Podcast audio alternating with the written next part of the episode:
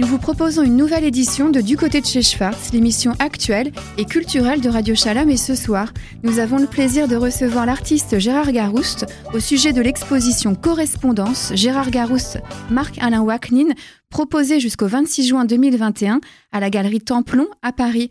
Bonsoir Gérard Garouste. Bonsoir. Bonsoir. Permettez-moi de vous dire que l'exposition qui a du succès va être prolongée jusqu'au début juillet. Ah, alors c'est une bonne nouvelle, que, nous, que nous apprenons euh, euh, aujourd'hui. Comment vous dire, sans vous indisposer, l'honneur de votre présence sur l'antenne de Radio Shalom? Pour au moins deux raisons. Votre démarche artistique, interrogatrice, fait sens dans le grand débat des cultures qui se joue actuellement. D'abord, parce que vous êtes un artiste contemporain majeur. Ensuite, en tant qu'éclaireur de et sur la conscience juive, au travers de votre intérêt pour les textes et les penseurs juifs du XXe siècle qui les ont questionnés. Votre actualité, l'exposition présentée actuellement à la Galerie Templon, est comme une épiphanie d'une œuvre où les questionnements qu'elle suscite comptent autant, voire davantage, que la technique qui la compose. À la manière de la chala que l'on rompt le soir du Saint Shabbat, votre démarche nous invite à briser la croûte pour voir les enjeux qui se posent derrière la toile, comme on casse les idoles. Il faut dire que l'exposition est d'abord l'histoire d'une complicité, une complicité que vous avez nouée depuis plusieurs années avec le rabbin et philosophe Marc-Alain.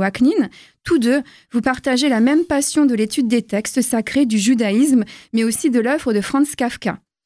Est-ce que, alors, la question qu'on peut se poser, est-ce que c'est de là que vient le titre de correspondance de l'exposition et non pas de, récit épistolaire qui met en évidence le trait d'union entre la pensée par le verbe de Barbe Alain Waknin et votre pensée par la peinture? Est-ce que c'est ça la correspondance? Écoutez, euh, il y avait tellement une complicité entre Marc Alain et moi dans notre étude. En fait, on fait une ravota. On a depuis des années, on fait cette étude ensemble et ce terme est, devenu évident, euh, correspondance, et en plus, euh, ça fait très littéraire. On pense aux correspondances euh, de Chateaubriand, euh, donc c'est tout à fait dans l'esprit. Et puis c'est drôle parce que chez Kafka, il y a une seule fois le mot correspondance et c'est quand il est à Paris, une correspondance de métro. C'est assez rigolo. Mais enfin bon, le plus simple, c'est que entre Marc Alain et, moi, il y a vraiment une correspondance. Lui dans ses textes et moi dans ma peinture, et donc ça donne un un enfant qui est cette exposition. Et puis, lui, normalement, il doit sortir un livre bientôt sur Kafka, sur, sur euh, tout un développement personnel qui dépasse même Kafka, qui est une attitude sur l'art contemporain, mais ça, on va peut-être en parler. Alors j'espère aussi qu'on le recevra pour, euh, pour en discuter. Donc il y a dans cette exposition une vingtaine de tableaux, des huiles sur toile, des pastels, créés, pastels de plomb ou fusains sur papier, qui est présenté au public. L'exposition juxtapose des personnages illustres comme Kafka, Scholem, Lévinas et des animaux dans une explosion de couleurs et de confettis. De Marc-Alain Waknin, on apprend l'origine des confettis, cette pluie de petits papiers colorés qui nous tombent dessus lors des fêtes. En italien, confetti se dit coriandoli. Le mot vient des grains de la coriandre qui étaient peints. Les textes de la tradition juive nous apprennent que la manne qui a plu sur les Hébreux lors de la sortie d'Égypte était semblable à des grains blancs de coriandre. Le mot manne vient d'ailleurs de l'hébreu qui signifie qu'est-ce que c'est. Alors, à l'image des enfants d'Israël qui sont devenus libres en mangeant du qu'est-ce que c'est, la manne donc, euh, l'homme deviendrait libre en posant des questions. Alors finalement, hein, est-ce que c'est cela qui se cache derrière euh, les confettis présents dans les tableaux de votre exposition? La définition de l'art, vue comme la perpétuelle célébration imaginaire et libre de la question. Oui, déjà la question. Moi, en tant que peintre, vous savez, je, ne suis suis pas philosophe, je ne suis pas euh, un exégète, je suis simplement euh, amoureux de toutes les questions que posent les textes et euh, euh, Marc-Alain Waknin est un philosophe. Et euh, donc, je ne suis en tant que peintre que un metteur en scène de ces fameuses questions. Vous savez, je pense aux ambassadeurs, un très beau tableau d'Holbein qui s'appelle Les ambassadeurs. C'est un tableau, je ne sais pas si vous voyez ce, tableau, il, est très étrange parce que ça représente deux savants avec tous les objets les plus, les plus important de l'époque, de la science, etc., avec une forme qui coupe le tableau euh, d'une manière étrange. Et en fait, c'est une anamorphose. Cette anamorphose, si on est, voit ce tableau de profil, représente un crâne. Holbein, Holbein, ce tableau était présenté dans un palais, comme ça, au-dessus de la porte, avec l'idée de, de la, connaissance. Et puis, en fait, quand on sort, il ne reste que la mort, une image de la mort. Mais euh, est-ce que Holbein était lui-même un savant? Non, c'était pas un savant. C'était, euh, par contre, il était là pour témoigner de, la connaissance de l'époque. Moi, je suis là euh, pour témoigner un petit peu des connaissances qu'on trouve dans les textes, mes petites euh, ouvertures que j'ai sur le Talmud et tout ce qu'on a pu faire avec Mark Alain Whiting. Donc, je suis quelqu'un qui est là pour mettre, pour, une sorte de médium qui met les questions en, en images. Ça fait combien de temps que vous étudiez avec Marc-Alain Waknin Écoutez, d'abord, ça fait plus de 20 ans, je sais pas, au moins 30 ans que j'ai suivi ses conférences.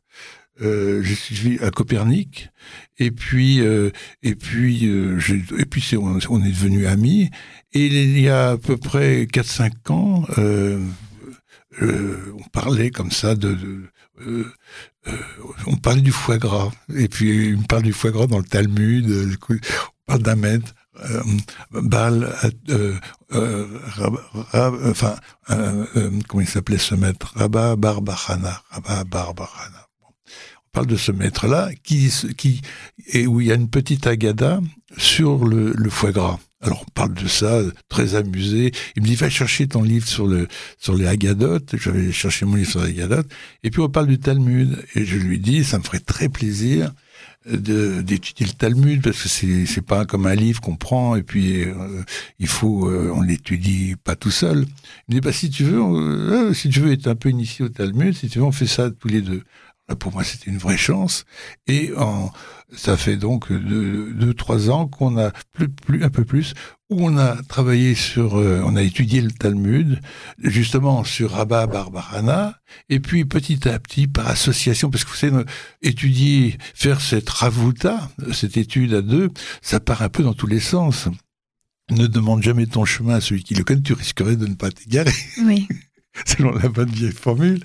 Et donc, euh, bah, on s'est égaré complètement, et puis on est tombé presque par hasard sur Kafka. Il faut dire que Marc Alain, depuis des années, travaille sur Kafka, et euh, par association de pensée, on est tombé dans un... Et là, pour moi, c'était un bonheur un bonheur. Alors vous parlez d'études et d'études du Talmud. Évidemment, on pense à un grand maître euh, du Talmud qui était Shouchani. Plusieurs de vos tableaux euh, le représentent. Ce génie hein, aux allures de clochard qui a influencé les plus grands penseurs juifs à la Libération.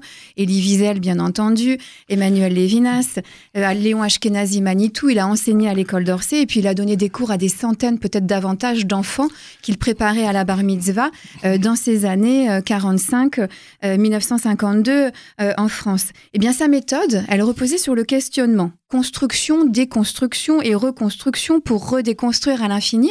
Et quand on écoute Mark Waknin parler justement de sa méthode, et quand il dit euh, qu'il peut rester euh, une année euh, sur un seul verset des textes, eh bien, on pense finalement à Chouchani. Alors, est-ce que Chouchani serait l'illustration parfaite de la problématique de votre exposition? Bah, Écoutez, en effet, tout ce que vous venez de dire sur le questionnement, le questionnement, c'est vraiment le sujet de la peinture. Un, bon tableau ne peut être qu'un questionnement. Vous savez, le, contraire d'un bon tableau, ça, la, la vulgarité d'un tableau, ça serait un tableau qui se donnerait et qui serait une réponse, c'est-à-dire ça tomberait dans l'illustration. Une illustration, bon, euh, de, se donne à voir. Euh, c'est euh, c'est pas érotique, même si elle est, même si cette illustration est érotique, elle elle n'est pas fondamentale. Il n'y a pas de il n'y a pas de dévoilement. Euh, donc, cette histoire de, de, euh, par exemple, pour parler de Chouchani, il y a quelque chose de, très énigmatique et la peinture, la peinture porte cette énigme rien que euh, dans, sa représentation. C'est-à-dire que si, en plus, vous savez, je suis un peintre figuratif, donc c'est assez dans la mise en scène du tableau. Euh, je dis toujours, par exemple, deux tableaux mis, l'un à côté de l'autre laissent sous-entendre qu'entre les deux, il y a un troisième tableau qui n'est pas là et qui et qui serait le tableau le plus important, qui donne la clé du de cette mise en scène. Alors justement, dans, la mise en scène, il y a un, une œuvre magistrale, ce triptyque, hein, euh, Le banquet, où l'on voit notamment la psychanalyste et philosophe Eliane Amado Lévy-Valency euh, croquer au, premier plan. Alors, personnellement, ceux qui me suivent savent pourquoi. Eh bien, euh, je suis ravie que cette personnalité importante qui a été oubliée dans l'histoire des idées eh bien, soit remise au, goût du jour et notamment dans l'art pictural. Elle était considérée comme la philosophe du dialogue. Si Emmanuel Lévinas, elle était le philosophe du, visage d'autrui, elle, elle était la philosophe du dialogue. Et qu'est-ce qu'elle disait dans le dialogue? Qu'il n'y avait pas que les deux interlocuteurs qui discutaient, qui s'opposaient, qui se contredisaient. Il y avait aussi la troisième voie vers laquelle il tendait. Un peu comme cet au-delà du verset euh, dont parlait Emmanuel Lévinas, cet ultime inachevé, toujours en quête euh, de quelque chose. Et encore une fois, euh, quand euh, on, voit votre exposition, on s'aperçoit que vous avez choisi des penseurs, fins connaisseurs des textes de la tradition juive, pour qui le savoir était, est une quête, hein, euh, en, perpétuelle quête et jamais une vérité assénée. Est-ce que ça pourrait être ça un petit peu votre définition de, l'étude? Écoutez, moi, peignant Buber, Martin Buber ou Gershom Scholem, par exemple, Gershom Scholem qui dit euh, si vous voulez connaître la Kafka, pardon, si vous voulez connaître la Kabbale, lisez Kafka. Euh, ça ne veut pas dire que moi je connais par cœur euh, très bien l'œuvre de Gershom Scholem. Je l'ai étudié justement par des, en lisant des livres, etc. Mais je suis là justement pour qu'on s'attarde sur Gershom Scholem, qu'on aurait justement tendance à oublier, comme Eliane, Amadou Lévy-Valency, et tout d'un coup, une exposition comme ça me permet de, vis-à-vis du public, de dire, mais qui est cette femme euh, D'ailleurs, euh, si vous avez remarqué, dans le tableau, elle tient un livre à la main. C'est le, c'est le seul livre, et c'est le seul texte qu'il y a dans, dans ce triptyque, qui est quand même euh, très grand, il fait 9 mètres de long quand même.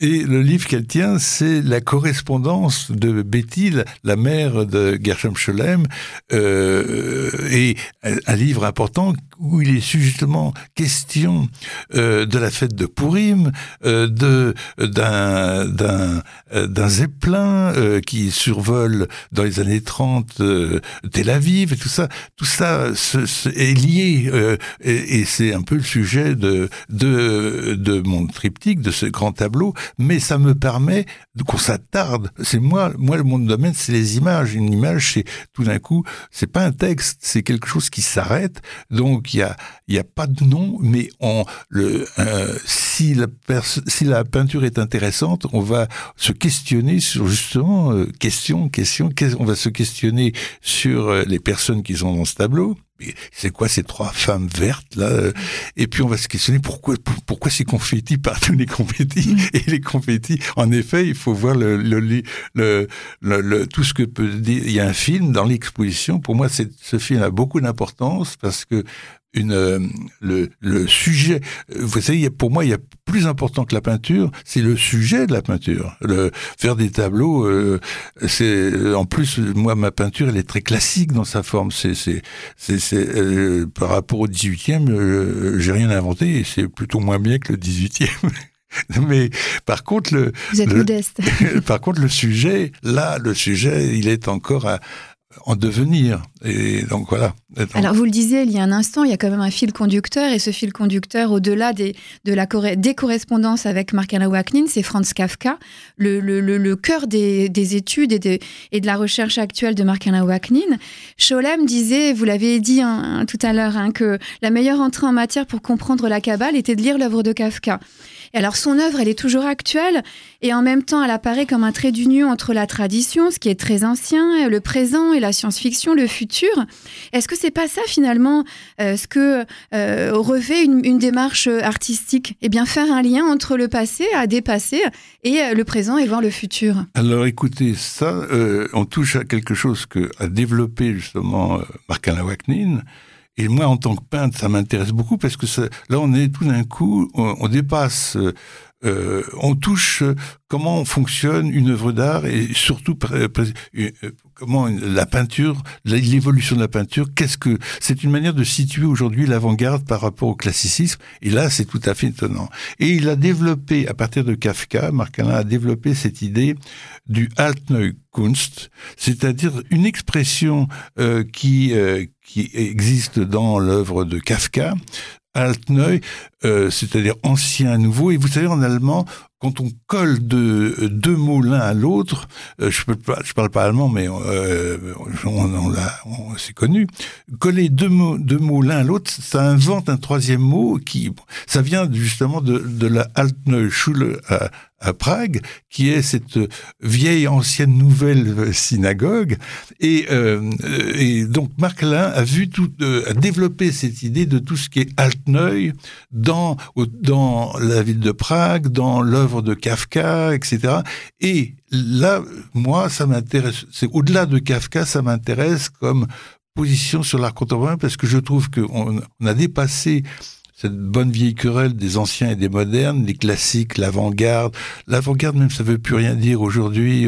On, peut être peint tout en étant euh, euh, euh, d'avant-garde, etc. Et donc le Altneuil qui est hors du temps comme ça, ça c'est vraiment le sujet de, de, mon, de, mon, exposition. Alors ça nous fait penser aussi à Altneuland, la terre ancienne et terre nouvelle, le roman utopique de Théodore Herzl. Exactement. Voilà, et, et on a l'impression, alors peut-être que je, je, l'imagine euh, autrement que euh, euh, ce qu'il n'est, mais que cette exposition fait date parce que justement elle inaugure, c'est comme le geste inaugural de ce nouveau concept de Alt New, new Kunst. Eh bien écoutez, pour moi personnellement, je le vis un peu cette exposition, je la vis personnellement comme un manifeste. C'est un peu un manifeste. Euh, et moi, en tant que peintre, par rapport à ce que je faisais avant et ce que je là, je, je, je rentre dans une une, une, une, ère nouvelle euh, à l'intérieur. Mais il y a peut-être que moi qui pense ça. on, on, le perçoit aussi ah comme si quelque chose de nouveau. Il y a, quelque euh, chose qui s'est ouvert pour moi. donc, et là, je, je, dirais que je vais franchement m'amuser parce que vous savez, j'ai été beaucoup critiqué. On me reproche d'être un passéiste, d'être un amoureux de la peinture peinture alors que c'est fini la peinture. Maintenant, on fait des performances, on fait, on fait l'art contemporain. Il y a travailler avec ses mains, faire un tableau, mais c'est complètement passé. Et là, justement, avec ce Altner Kunst, il y a, il y a le problème n'est pas là. Le problème, c'est un état d'esprit qui est au-delà de la forme et qui est euh, qu'on retrouve chez Kafka dans l'architecture. Euh, c'est quelque chose qui est euh, comme l'ancien peut féconder le nouveau et puis finalement donner naissance à une troisième voie, comme disait Eliane Amado Lévy Valency dans ce fameux dialogue. Il y a ce film important hein, d'Olivier Garousse, Le Carnaval des confettis, qui accompagne l'exposition. Donc il est projeté dans le cadre de l'exposition, mais on peut aussi le voir euh, chez soi hein, sur, sur un lien internet. Et dans ce film, vous dites que euh, la peinture pour vous est secondaire en, en regard de votre quête de connaissance. Mais finalement, euh, le public, lui, qu'est-ce qu'il pense? Est-ce que finalement, votre peinture, elle n'est pas essentielle pour que l'idée justement de ces penseurs et des textes qu'ils véhiculent eh bien, soit connue et transmise au plus grand nombre? Vous savez, euh, quand on fait un tableau, je ne sais pas si les peintres raisonnent comme moi, mais moi, je me mets dans la condition d'un promeneur, d'un quelqu'un qui n'a pas de projet, quelqu'un qui se balade, qui va voir une exposition dans une galerie, ou qui, chez quelqu'un, regarde attentivement un tableau sur le mur. Donc il faut que déjà qu'il y ait une séduction du tableau. Euh, si le tableau est laid, s'il ne répond pas aux, critères de, cette, de, ce, promeneur, bah, il va passer à côté, etc. Mais à partir du moment où ce tabou fait euh, excite sa curiosité, alors il va y avoir tout un, un processus. Et là, je j'essaie d'inventer dans ma tête, parce que là, il y a, je suis tout seul, mais j'essaie d'inventer ce cette mise en scène, ce, jeu de séduction entre un, un autre moi-même alors qui passe par des couleurs éclatantes, qui passe aussi par un bestiaire animal qui interroge l'écureuil, euh, la martre, les ânesses, les oies grasses, etc. Et finalement, tous ont un lien avec ah euh, les textes. Euh, finalement, c'est un bestiaire biblique que vous mettez en scène. Pas seulement, parce que il y a des choses qui sont très bibliques. Le, très bibliques, par exemple euh, justement euh, les oies grasses. Euh, c'est dans le Talmud ces fameuses oies grasses qui sont tellement grasses que qu'elles ont perdu leurs plumes et il y a leur, les graisses sont, se répandent sur le sable et elles se plaignent au maître qui non ça, c'est une agada et c'est drôle c'est qu'on a on est devant un moment très très drôle. Vous aviez d'ailleurs illustré Chouchani avec des oies grasses à un banquet. Voilà voilà alors dans ce dans ce ban dans ce banquet il y y avait Chouchani, il y avait Kafka et il y avait euh, Borges. Borges qui est pourtant un peu à part, mais moi je trouve que ces trois-là étaient faits pour euh, se connaître, discuter, discuter ensemble. Et, et puis là, si vous parlez de Marthe, de Cureuil, etc., là on est dans dans les petites nouvelles de Kafka, ces petits animaux qui ont beaucoup beaucoup d'importance. Beaucoup. Et puis, vous savez, je remarque que alors suis un peu oublié, mais vous savez, dans le Talmud, il y a, il y a quatre animaux qui sont extrêmement importants, qui sont simplement parce qu'ils sont tout petits petits. Euh, je sais qu'il y a la fourmi parce que elle travaille beaucoup. Euh, c'est un peu la fable de la fontaine. La besogneuse. Voilà. Oui. Ça, je l'ai lu dans une œuvre de Salfati.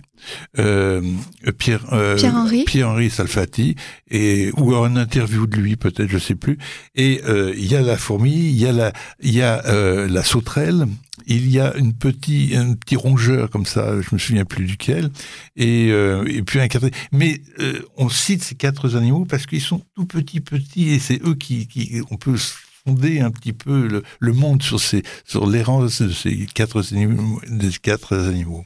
Alors justement, ces animaux, euh, c'est vraiment ça l'idée d'animer, de, de, rendre euh, le fond et le, et le fond et la forme. C'est, euh, enfin vraiment. Euh, Alors pourquoi je vous dis ça? Parce que j'ai vu cette exposition et j'écoutais les gens autour de moi, qu'est-ce qu'ils en disaient, et j'avais l'impression qu'ils les, les, les, grands penseurs, les gens de lettres, les philosophes, eh bien, ça paraissait comme une évidence dans votre œuvre, et ils s'interrogeaient sur pourquoi la martre, pourquoi, pourquoi les ânesses, pourquoi les animaux? C'est ça finalement qui questionne. Mais écoutez, c'est le principe en effet, c'est très important. C'est vraiment, encore une fois, le rôle du peintre de, de, euh, de trouver... Euh, c'est être médium au sens vraiment propre, c'est entre deux choses. entre euh, Et il faut être... mettre en éveil comme ça, et on n'est pas il faut pas être passif devant un tableau. Parce que là justement être passif c'est d'être devant une illustration euh, séduisante comme ça. Mais là il faut que ça il faut que ça il faut que ça résiste il faut que ça pose problème. Je vous parlais tout à l'heure d'un entre deux tableaux.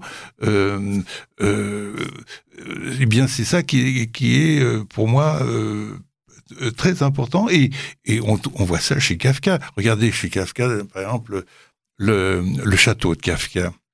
Le château de Kafka, euh, il s'agit d'un arpenteur qui arrive dans un village parce qu'on lui a sollicité, le, châtelain euh, l'a sollicité pour euh, prendre des mesures, faire modifier un petit peu.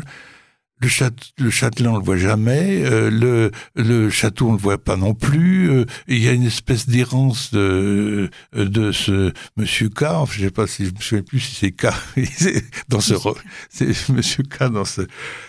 C'est un arpenteur. Le arpenteur dans la Bible, c'est pas n'importe quoi. Et, et vous savez, on se trompe beaucoup quand on dit de Kafka que c'est un surréaliste ou euh, euh, parce que surréaliste ça vient de il n'y a pas d'interprétation, ça vient d'un rêve comme ça. Non non, tout a du sens.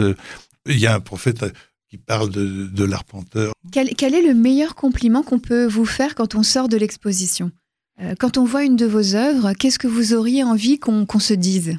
Simplement que, que les gens euh, ça leur est plu et qui se posent beaucoup de questions, mais qui se donnent pas des réponses. ah oui, ça m'a plu, ça, parce que vraiment, c'est exactement ce que je voulais, euh, c'est ça que je voulais voir. Euh, c'est tout ce qu'il, faut pas que ça soit, j'ai pas fait une exposition, en même temps séduisante, j'espère, mais en même temps pas du tout reposante. Et il faut qu'il y ait quelque chose qui est même, même s'il y a, il y a beaucoup d'humour, j'espère, mais il y a quelque chose d'angoissant aussi.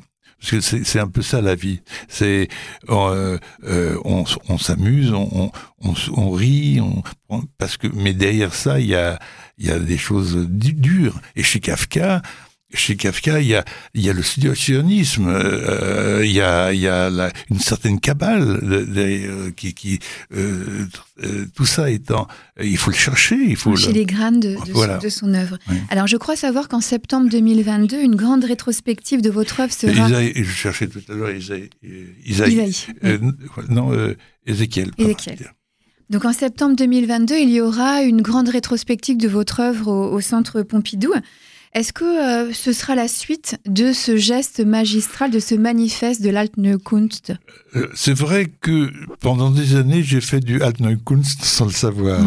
Mais à au Centre Pompidou, c'est une rétrospective. Donc c'est pas la suite de cette exposition, c'est un peu tous les, premiers tableaux autour des années 70 jusqu'à aujourd'hui. Et donc, après cette exposition, il y aura peut-être deux ou trois nouveaux tableaux, euh, mais pas plus, parce que ce qui compte, c'est la rétrospective. Donc, c'est de voir un ensemble d'œuvres sur ces sur les sur toutes ces années entre euh, du, entre les années 80 et 90 et maintenant. Alors quand on parle du temps aussi, on s'aperçoit qu'au niveau des dates, beaucoup de ces œuvres de l'exposition correspondance ont été faites récemment. 2020-2021, est-ce que c'était pénible pour vous le, confinement ou finalement c'est euh, le travail normal d'un artiste? Euh, Vous savez, euh, je, je fais entre deux expositions, il se passe trois ans, deux, trois ans, et tous les tableaux, je les commence en même temps parce que pour moi, techniquement, il faut qu'il y ait temps de séchage. Alors, quand au moment où le tableau commence à, à sécher, je le retourne et donc euh, tous mes tableaux se font, ils sont tous retournés dans l'atelier, ce qui a l'avantage de les redécouvrir. Et, euh, et donc tout d'un coup, dans la période des signatures, bah, tout, ils sont tous signés à peu près dans la même période. Mais ce sont des tableaux que j'ai commencé parfois il y a deux trois ans, même parfois qui datent de l'ancienne exposition, mais qui n'étaient pas encore terminés pour l'exposition. Cette œuvre magistrale, Le Banquet, qui est vraiment impressionnante, magnifique, combien de temps vous avez mis pour la réaliser? Oh, J'ai dû euh, la commencer euh, depuis le... Euh, depuis le il y a trois ans à peu près. Il y a trois ans, et je ne travaille pas tous les jours justement. Je, mais même ces grands tableaux qui font chaque panneau fait à peu près 3 mètres sur 3, et l'idée, c'est vraiment au bout de, de, faire une séquence et puis de la retourner et puis de redécouvrir. il faut, on se fatigue euh, au niveau du regard. Euh, euh, tout d'un coup, on ne sait plus vraiment, donc il faut retourner. Et, et puis, et puis, c'est pour ça que je privilégie le, le regard d'Elisabeth Garouste, Elisabeth ma femme, parce que euh, elle, elle a vraiment un œil neuf sur la peinture et sur ma peinture. Et donc, euh, j'essaie qu'elle vienne le moins possible dans l'atelier pour qu'elle découvre un petit peu l'étoile. Alors on pourrait parler des heures de cette exposition, parler d'Emmanuel Lévinas aussi en regard avec Chouchani, de toutes ces euh, personnalités importantes euh, qui sont croquées dans, vos tableaux.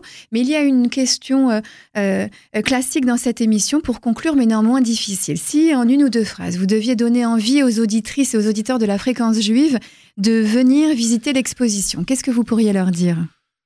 Vous savez, pour moi, la ce que j'adore dans le Talmud, c'est que justement, il y a la halacha, c'est-à-dire il y a une espèce de, rigueur de la loi, mais ce halacha, l'idée, c'est de marcher, c'est en, en, chemin, en chemin.